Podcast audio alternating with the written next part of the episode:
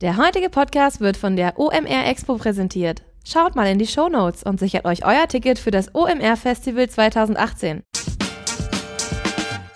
T3N Podcast, das wöchentliche Update für digitale Pioniere.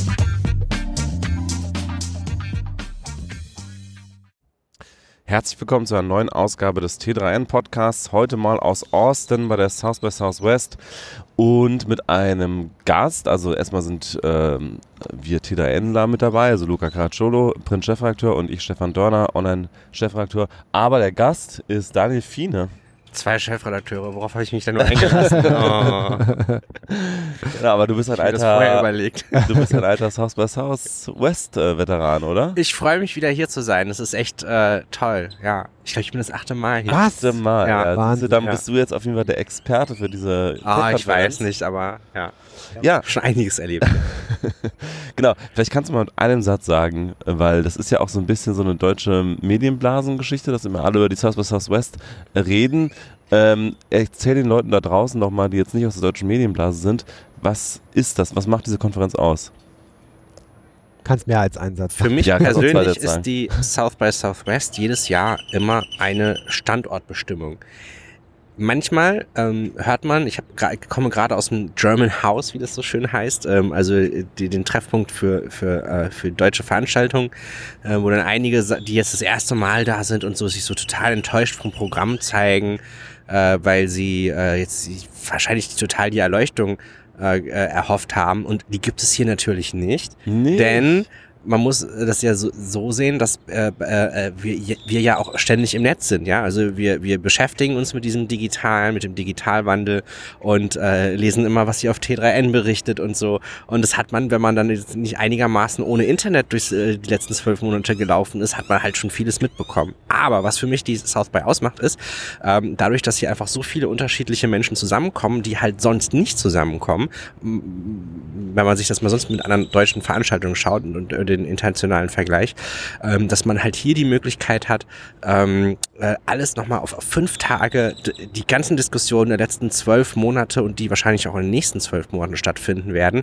ähm, hat man einfach mal so schön auf einem Silbertablett serviert. Das heißt, für mich ist es immer eine Standortbestimmung, weil man einfach merkt, okay, worum geht's eigentlich gerade wichtig? Wirklich. Was ist AR jetzt eigentlich nur ein Hype oder müssen wir wirklich eher über die äh, Ethik von äh, künstlicher Intelligenz diskutieren? Oder welche Rolle spielt denn jetzt hier eigentlich Facebook und wie hat sich das Ansehen von Facebook in der Öffentlichkeit in den letzten zwölf Monaten verändert? Solche Sachen werden einem hier richtig schön äh, serviert. Natürlich in Anfangsjahren war das klasse. Twitter hatte hier seinen Durchbruch. 2009 ist Foursquare gestartet, was heute ja zumindest ein nicht so offensichtlicher Erfolg ist. Ähm, da hatten wir auch letztens eine interessante Mhm. Twitter-Diskussion. Ähm, und äh, das, das, das, ist, das ist wahnsinnig spannend. Und nochmal, was ich persönlich immer mag, ist einfach, jedes Jahr sehe ich jedes erste Mal Leute auf der Bühne, äh, über die man sonst das ganze Jahr über nur liest oder von denen etwas liest. Und äh, jemand nochmal in echt zu sehen, äh, jetzt nicht nur in einem Raum zu sein, sondern einfach mal zu sehen, äh, was, was, was diese Person so erlebt und äh, und wie sie etwas präsentiert, da kann man sehr viel mitnehmen. Und das ist für mich die South by. Verstehe. Du hast ja schon ein paar der ganz großen Themen angesprochen. Also Ethik in der KI war auf jeden Fall ein Schwerpunkt. Äh, auch natürlich immer noch die Debatte um Social Media und die auch negativen Auswirkungen von Social Media. Luca, du hast ja auch einiges angeschaut. Was sind für dich weitere große Themen, die so ein bisschen ja, das, ähm, die Mediendebatte oder die, die Tech-Debatte hier auf der Konferenz Also das sind schon, schon die wichtigsten Themen. Ich habe ja, ich bin äh, ja Newbie, das ist meine erste. Und ich habe so alle Anfängerfehler gemacht. Ich komme gleich thematisch drauf. Alle Anfehler, Anfängerfehler gemacht, die man machen kann. Zu glauben, man kann ja von äh, Panel zu Panel hüpfen, obwohl die irgendwie äh, 800 Meter voneinander entfernt ist. Das ist da ist man ja schnell unterwegs. Das funktioniert halt alles gar nicht. Ne? Also man muss sich ja eigentlich äh, den Tag immer sehr, sehr gut einplanen. Oder man lässt sich treiben und dazwischen irgendwie wird man nur unzufrieden. Ähm, habe ich zumindest die Erfahrung gemacht. Ähm, deswegen, ich habe leider nicht so viele Panels gesehen bisher, aber das übergeordnete Thema, das ich halt wirklich wahrnehme, ist, wie gehen wir mit dieser Welt um, mit dieser digitalen Welt, die wir uns geschaffen haben. Ähm, was müssen wir tun, damit ja, dass wir ein Stück weit wieder die Kontrolle darüber gewinnen, was wir eigentlich tagtäglich im Netz erleben. Ähm, und ich fand auch interessant, was du gesagt hast, Daniel, die, diese Wahrnehmung von Facebook hat sich so krass verändert in den vergangenen zwölf Monaten. Und hier lebt man das so stark. Ich war in einem Panel ähm, mit der News-Chefin von Facebook und die wurde dermaßen angegangen von einem CNN-Redakteur, Mhm. ähm, wo ich gedacht habe, huch, verkehrte Welt. Also, und das war nicht der Moderator, sondern ein Panel-Teilnehmer, der auch Und es war nicht in Deutschland. ja, Ja. das, das glaubt man gar nicht. Also so, so ein kritisches Bewusstsein. Nun, ich habe jetzt nicht so den Vergleich, das kannst du, Daniel, besser einschätzen, aber äh, hätte ich äh, ein so kritisches Bewusstsein hätte ich jetzt hier nicht unbedingt erwartet. Ich finde äh, die differenzierte Betrachtungsweise hier sehr erstaunlich in diesem Jahr. Also das war, war auch nicht immer so. Bei vielen in Deutschland hat die South by noch das Image, dass hier das eine Jubelmesse ist, wo Technik umjubelt wird. Ich, Wobei gejubelt wird er auch. Ne? Also Elon Musk wurde bejubelt, Ja. kann man schon sagen. Ja, aber das ist ja auch, ähm, aber ich, ich glaube, das gehört auch ein bisschen einfach zum, zum amerikanischen Selbstverständnis dazu, so dass, dass man einfach, also ich meine, wenn man sich einfach mal die großen Produktshows von den ganzen großen Konzernen anschaut, so ein Apple zum Beispiel, da wird einfach, da, da reißt es selbst die Journalisten von den Sitzen und die applaudieren mit. Das finde ich persönlich immer sehr befremdlich. Ähm, aber äh, lassen wir es mal so, so, so da- dahingestellt, das ist auch vielleicht, glaube ich, so eine kulturelle Geschichte. Aber wenn du jetzt mal wirklich das nur so auf eine inhaltliche Ebene bringst, ähm, ähm, ähm, wird hier wirklich geguckt, ähm, natürlich auch natürlich sehr stark, welche Chancen haben wir, welche Möglichkeiten und äh, wie wird es die Welt verändern, natürlich. Ähm, aber es wird halt auch in diesem Jahr sehr stark darüber geredet, okay, ähm, wir haben jetzt hier folgende gesellschaftliche Situation, wollen wir das eigentlich auch so und wie soll das eigentlich, wenn das jetzt sich fortführt, wie wird sich das entwickeln ähm, und sind wir uns wirklich sicher, dass das diesen Weg beschreiten soll. Und das sind so Nuancen, die, die, die finde ich sogar aufrichtiger als äh, das manchmal bei, bei, bei, bei wenn, wenn, wenn in Deutschland etwas kritisch besprochen wird.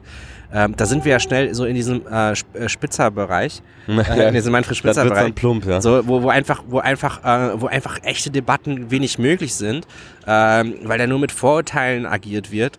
Und das ist halt sehr schade. Das sind, das sind immer so, so, leider manchmal in Deutschland so, ähm, so Blendgranaten, die da irgendwie gezündet werden. Ähm, und ähm, deswegen äh, fand ich das, das mal ein bisschen erfrischend, dass es hier in die, jetzt gerade in diesem Jahr erfrischender war.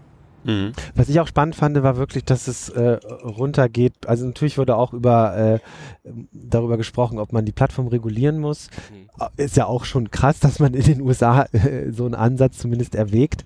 Ähm, aber dass es auch richtig runtergeht bis auf Design. Also es gab ein paar Panels, die sich wirklich äh, damit auseinandergesetzt haben. Ich habe sie leider nicht gesehen, aber davon gelesen, äh, wie man eigentlich diese Dienste designen muss, damit sie eben nicht das Gehirn manipulieren beispielsweise, damit sie nicht die, die Leute psychologisch so stark beeinflussen, dass sie ein Stück weit ein Abhängigkeitsverhältnis aufbauen.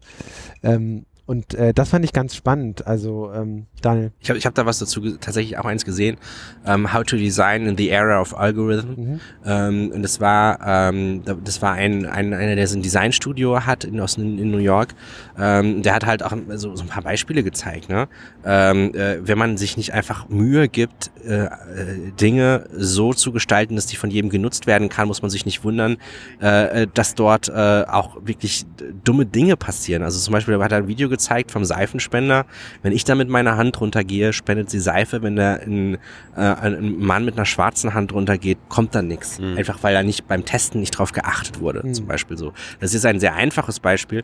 Ähm, aber was ist denn zum Beispiel, wenn auf einmal äh, künstliche Intelligenz Bewerbungen vorsortiert? Mhm. äh, wenn die irgendwie gecheckt hat, so wenn wir, wenn wir halt sagen, okay, guck dir an, wie ist das Durchschnittsprofil eines bisherigen Menschen auf dem Posten, äh, dann wird sie natürlich erstmal weiß, weiße Männer mit äh, Hochschulabschluss äh, da durchziehen. So, okay, wie, wie kann man das machen, dass das, äh, dass das anders ist und dass man das schon gleich äh, beim Trainieren dieser Algorithmen ähm, auch mit berücksichtigt. Total interessant.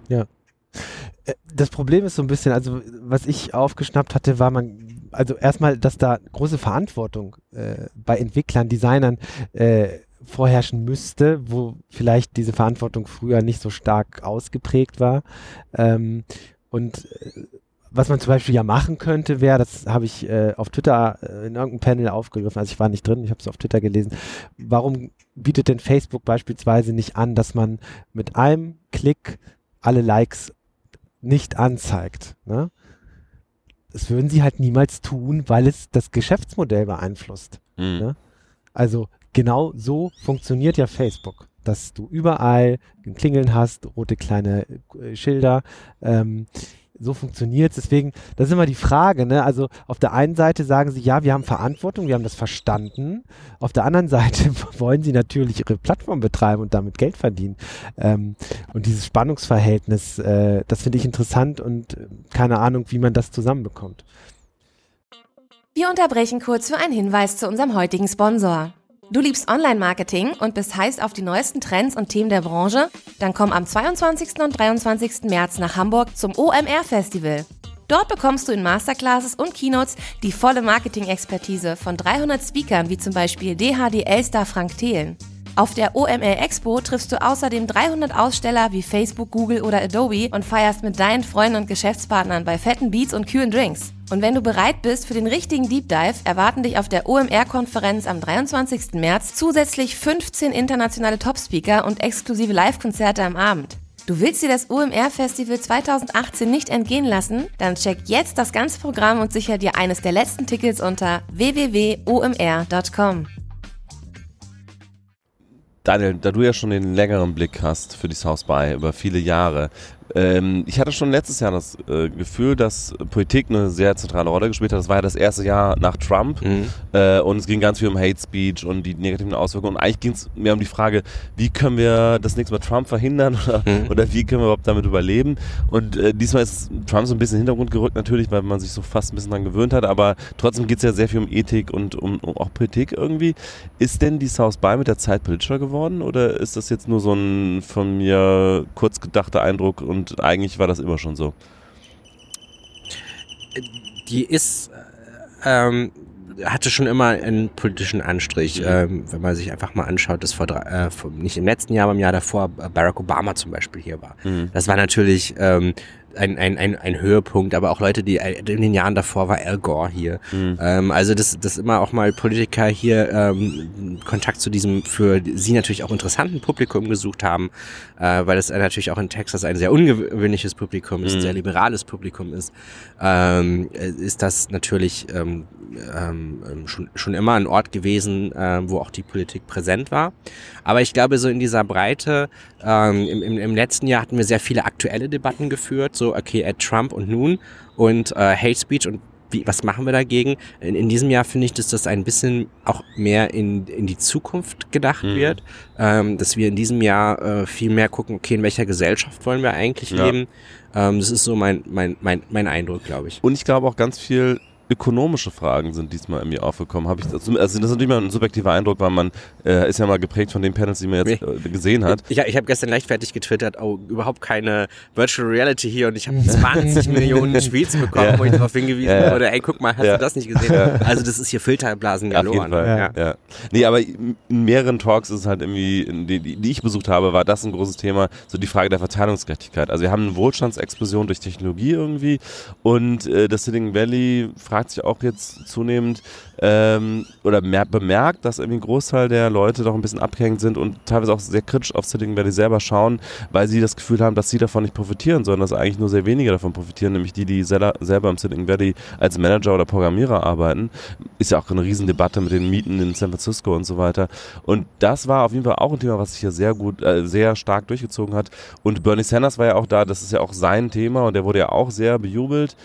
Also das ist für mich auch noch so ein Trend dieser South by, dass man sich sehr stark um diese ökonomischen Folgen ähm, mhm. kümmert. Da spielt auch so ein bisschen Blockchain rein, was auch noch so ein Schwerpunkt war, den ihr noch nicht genannt hattet. Und dann so die Frage, löst die Blockchain den bisher gekannten Plattformkapitalismus ab? Also dass weniger große Player im Grunde einen Großteil der Gewinne einstreichen. Man spricht ja von der GAFA-Ökonomie, also Google, Apple, Facebook und Amazon. Ähm, und da hatte ich zum Beispiel den Talk mit äh, Phil Lubin gesehen, heißt er, ne? Phil Lubin, der Mitgründer von Ethereum, also zusammen mit, ähm, wer ist er? Äh, Interviewer von CNN? Oder nein, nein, nein, nein, äh, wie heißt der andere? Ach, Vitalik Buterin. Ja, genau. Der Gründer. Vitalik Buterin, ja. also er hat zusammen mit, mit, mit Vitalik Buterin Ethereum gegründet, Ethereum gegründet und hat so ein bisschen erzählt, wie die Blockchain ähm, nach seiner Vision, auch der Vision vieler anderer Anhänger der Blockchain, äh, letztlich die, die Regeln der Netzwirtschaft nochmal ändern könnte. Also dass zum Beispiel Musiker ihre Musik online stellen und dann die Kunden direkt die Musiker bezahlen, ohne über irgendein Label zu gehen. Äh, und das natürlich auch denkbar für ganz viele andere Plattformmodelle. Also wir haben ja eigentlich jetzt, momentan leben wir noch in, in der Ära der Plattform, wo so einige wenige Plattformen sehr viel Kontrolle haben und sehr viel Gewinn abschöpfen. Und ähm, das ist auch so ein bisschen hier, äh, schwingt in diese ökonomische Debatte mit rein. Äh, wie kann man das ablösen? Vielleicht durch Blockchain-Technologie. Es ist halt auch so die Frage, ähm, ob es wirklich ein Ablösen ist oder nebeneinander mhm. existieren. Ähm, also äh, ich, ich habe mich auch ein bisschen äh, bisher mit der mit der Gen Z be, äh, beschäftigt, mhm. also der Generation, die jünger ist als die da Millennials. Ich eine Sache nicht verstanden, wenn ich ganz kurz einhaken darf. Ja.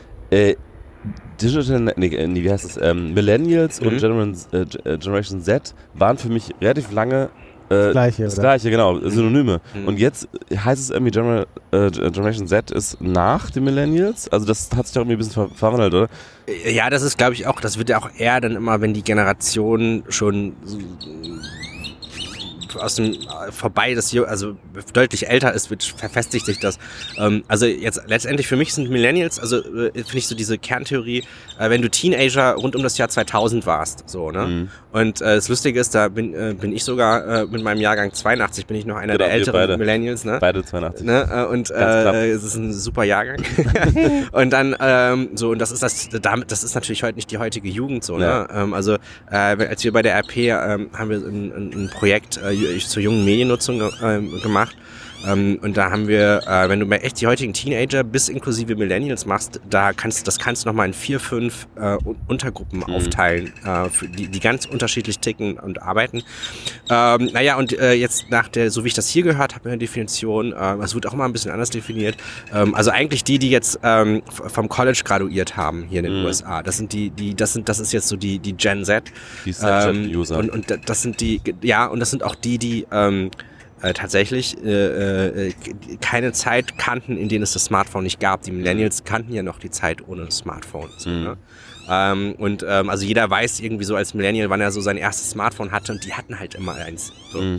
Und was ich da richtig krass fand ist, äh, wenn du zum Beispiel erstmal ähm, wie dass die diese Generation total über Selbstbestätigung funktioniert. Also ich glaube auch gerade so für uns vielleicht als Arbeitgeber äh, werden da auf einmal ganz andere Punkte wichtig, zum Beispiel, dass wir nicht mal nur mal einmal im Jahr ein Feedbackgespräch haben, sondern dass sie das quasi täglich brauchen. Mhm. Ähm, oder aber auch, äh, weil die halt einfach die ganze Zeit wissen, wie viele Leute haben, folgen mir heute auf Instagram, wie viele Fotos sind wie geliked worden und so dieses permanente äh, äh, Durchliken. Aber wenn sie zum Beispiel ein Produkt kaufen, wenn es das nicht auf Amazon gibt, dann existiert das für die nicht. Mhm.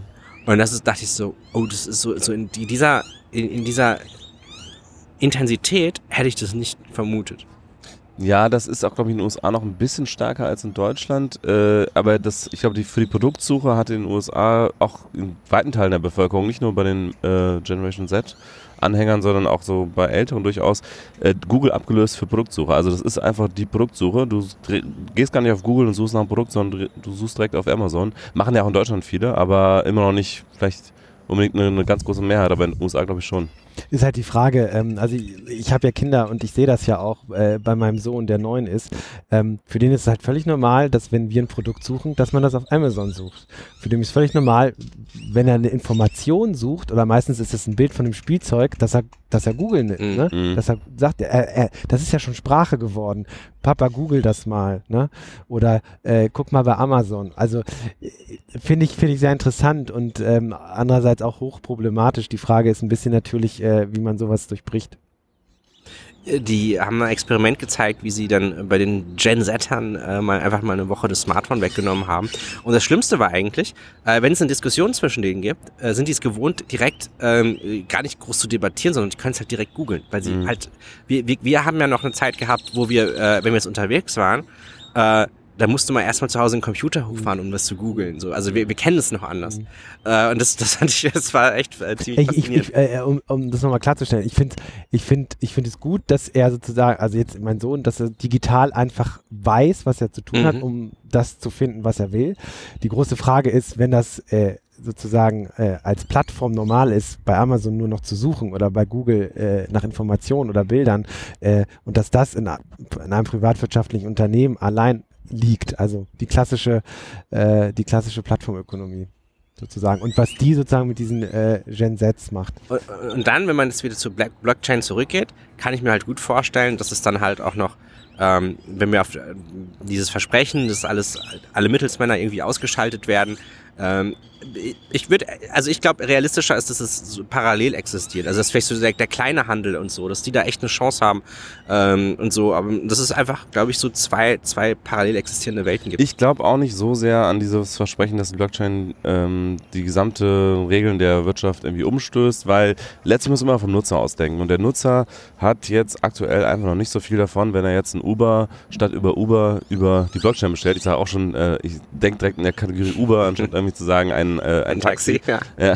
Also der Nutzer hat davon einfach nichts, wenn er jetzt Blockchain-basierten Taxi ruft. Und, und ich meine, wenn man sich die äh, äh, Plattform oder na, die Konzentrationsentwicklung beispielsweise beim Bitcoin anschaut, ja. dann hat, hat, das relativ wenig mit Dezentralität zu tun. Ja, genau. Also, also ungefähr 70 Prozent ja. der Mining Power sind vier Unternehmen, die alle in China sitzen. Ja, da, als, als Zahlungsmittel ist der Bitcoin quasi nicht brauchbar. Es ist eine Wertanlage geworden im Großen und Ganzen. Äh, insofern ähm, sind solche neuen Technologien natürlich auch immer ein Stück weit geprägt von dem, was da ist. Ja, also du, du erfindest ja nicht jetzt die Welt neu mit der Blockchain, aber äh, generell ist es schon auch auch hier ein großer Trend. Definitiv. Und Geld gibt es nirgendwo umsonst. Ja. Was mich mal interessieren würde, wenn ihr, weil viele unserer Zuschauer sind ja jetzt, äh, Zuschauer, schön wär's, äh, Zuhörer sind ja jetzt nicht hier, aber die wollen sich ja vielleicht einen Talk angucken. Also ich selbst schreibe mir ja, äh, verfolge auf Twitter natürlich auch ähm, den Stream hin auf irgendwelche Panels, die ich nicht gesehen habe. Die schreibe ich mir dann auf, weil ihr könnt natürlich alle Panels oder Vorträge nachschauen. Also es gibt eigentlich, ich glaube, von jedem mittler ein Video, früher oder später, richtig? Ich weiß davon nichts, ehrlich gesagt. Äh, ich, also von ich, den Panels? Von der, ich finde, ich bin immer super super enttäuscht, dass von der South by so wenig eigentlich hinterher im Netz zu okay. finden ist. Also bei das ist so ist ja den, alles. Da, genau, das ist, die, die machen ja. das vorbildlich. Mhm. Ähm, und da sind ja echt nur so die kleinen Stages, die da nicht mit, mit geschnitten werden. Und hier hast du, machen die, filmen die das echt immer ab für die Leute im Saal.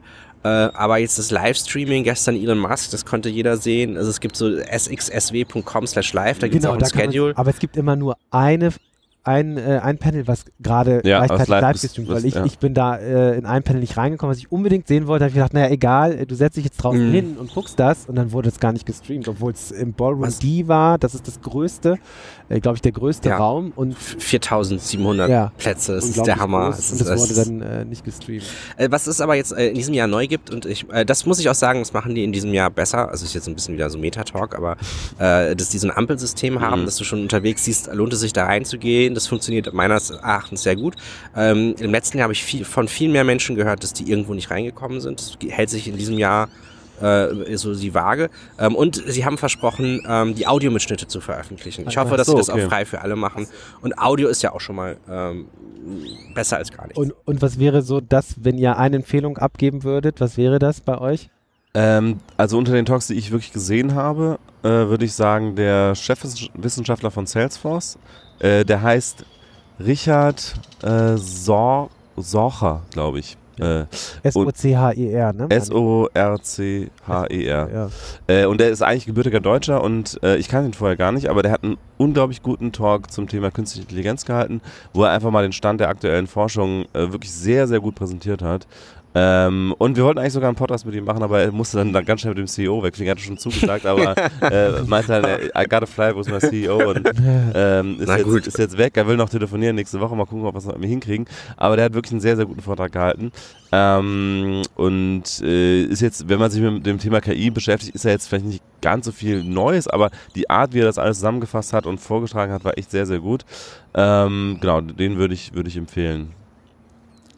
Daniel denkt noch nach. Ich denke gerade wirklich nach, weil das so. Äh, äh wir, waren, wir waren bei Ezra bei. Klein, den fand ich auch sehr gut. Mhm. Sehr eloquenter Typ, hat glaube ich nicht ein einziges Mal äh gesagt. Schon erstaunlich. Ähm, und der hat gesprochen über ja auch dieses ungute Gefühl, das vorherrscht. Ähm, das man aber nicht so richtig erklären kann und hat auch schon wieder so eine deutsche Debatte eigentlich. Ja, ne? also ja, ganz erstaunlich. Und der hat dann anhand einer Gehör was war das? Eine Gehirntheorie, Psychologietheorie ähm, mit dem Elefanten, äh, mit The Elephant and the Rider und dass wir, also Kurzthese ist, dass wir eigentlich einen Großteil unserer Entscheidungen gar nicht bewusst beeinflussen, sondern dass es unbewusst passiert und wir im Nachhinein rationalisieren und das erklären wollen. Und das hat er angewendet auf verschiedene Bereiche, Social Media, Politics und so weiter. Ähm, und was da so, und, und, und das hat ganz gut eigentlich erklärt, was so im Argen liegt. Also das fand ich ganz interessant. Plus einfach extrem guter Sprecher. Also Ezra Klein, der, wie der Talk hieß, weiß ich jetzt gar nicht, aber wenn ja Ezra Klein und South by Southwest. Ah, das war, glaube ich, irgendwas mit Fixed Society oder so. Ja. Ähm, das war gut, der hat wirklich mal ausdividiert, was in der Wirtschaft, an der Börse, in den Medien äh, äh, und in der Politik einfach schief läuft. Und er hat ganz untypisch mal ganz untypisch für Amerikaner keine Antworten geliefert, keine Lösungen Ja, geliefert ja. und keine Vision gezeichnet. Ja, ich fand das total sympathisch, als sie hingestellt hat, ich weiß auch nicht. Ja. Ich weiß es auch nicht. Also ich würde, ich habe gerade echt sehr, sehr überlegt. Ähm, ich, ich fand auch zum Beispiel, dass es äh, in diesem Jahr ist mir irgendwie aufgefallen, dass sich sehr viel auch mit Trends beschäftigt. So wie werden eigentlich Trends ähm, generiert oder wie kann man das herausfinden und wieso ist das wichtig, sich mit Trends zu beschäftigen. Ähm, die ähm, die Gründungschefredakteurin der Huffington Post Großbritannien ähm, hat die äh, arbeitet jetzt für eine äh, weltweit agierende Trendforschungsfirma, ist also ins Trendgeschäft äh, eingestiegen und sie hat so erklärt, was so ein Makrotrend ist, was ein, ein, ein, Mikrotrend ist. Also zum Beispiel Makrotrends eher sowas wie Foodtrucks oder Artisanen sind ähm, und dann so, so, so Mikrotrends, äh, die leiten sich halt daraus ab und äh, die bestimmen super viele, bis hin zu, also zum Beispiel Berufsbild jetzt ähm, des, des Baristas, ähm, dass das ja auch eine ganz andere Bedeutung in, in, in, äh, so in, unter jungen Erwachsenen bekommen hat. Äh, es war sehr, sehr, sehr interessant. Ähm, und, ähm, und dann gibt's äh, auch nochmal so, also das ist schon so ein bisschen etwas pop populär, eher so ein populärer Tagesauskangsvortrag. Äh, seven Non-Obvious Trends uh, that are shaping our Mhm. future. Zumindest also die gelesen, nicht gesehen, ja. offensichtlichen Trends. Ähm, das war ähm, sehr schön ähm, ähm, von, von, von, einem- von einem Inder. Äh, seine Firma heißt auch Non-Obvious. Ähm, äh, der, der richtig schön äh, mal äh, aufkredenzt hat, welche nicht offensichtlichen Trends das äh, beschäftigen. Und da sind zumindest, auch wenn man jetzt nämlich äh, nur die, eventuell die Audio-Slide hat, aber ich glaube in Ballroom D, das wird auch als Video online gestellt, ähm, er, er stellt auch den kompletten Vortrag nochmal als Slides zur Verfügung. Ähm, also wenn man nach äh, Seven Non-Obvious Trends sucht und dann SXSW, dann kommt man da schnell hin. Oder sehr schön auch zusammengefasst von Lina Tim in ihrem Blog, die ganz fleißig geblockt hat während der South Southwest auf medium.com. Die Breakfast Tacos, die sind großartig Genau, von ihr. genau. Äh, Ganz tolle Zusammenfassung der Talks, äh, auch von dem unter anderem. Gut. Haben wir's? Ich würde noch e- einen Talk noch erwähnen, Tim O'Reilly, Ja. ähm, der Gründer und, und CEO des O'Reilly Verlags, hat eigentlich auch schon wieder so ein, so ein äh, Problem-Talk gehalten, nämlich aus einer ganz, ganz weiten historischen Perspektive auf die Tech-Welt geschaut und mal alles so ein bisschen relativiert. Ähm, aber hat auch gesagt, ähm, das Problem, wenn ich es mal so jetzt ganz grob zusammenfassen darf, äh, das Problem ganz vieler aktueller ähm, Phänomene im Tech-Bereich ist, liegt eigentlich daran, dass wir auf eine Funktion optimieren. Ähm, auch in diesem ganzen Diskussion um KI. Ähm, er nannte als Beispiel äh, Facebook, ähm, wo dann auf Interaktionen äh, optimiert wird. Und wenn man natürlich jetzt irgendwie nur auf Interaktion optimiert, hat man natürlich irgendwelche ähm, Nebenwirkungen, die man so nicht äh, bedacht hat oder auch gar nicht, äh, äh, gar nicht im Sinne hatte, wie zum Beispiel, dass die Gesellschaft sich dann eben weiter radi- radikalisiert und spaltet, weil die berühmten Filterblasen entstehen und äh, Leute eben das angezeigt bekommen, wo sie zustimmen und, ähm, und das eben teilen und äh, das Ganze emotionalisiert wird und so weiter. Und er sagt halt, ganz viele der Probleme könnte man eigentlich dadurch erklären, dass wir sich auf so eine Funktion optimieren, zum Beispiel auf Finanzmärkte nur auf Gewinn und so. Und ähm, ja, er hat dann gesagt, eigentlich müsste sich die Wirtschaft mal überlegen, ob man auf andere Dinge noch optimieren sollte. Ausdifferenzierung. Ja. Ja, dann war's das, glaube ich. Vielen Dank, Daniel. Danke dabei für die. Einladung. ja, Gerne. danke euch beiden. Und äh, ja, wir hören uns dann nächste Woche wieder mit einem anderen Podcast, nicht von der South by Southwest. Tschüss. Tschüss. Ciao.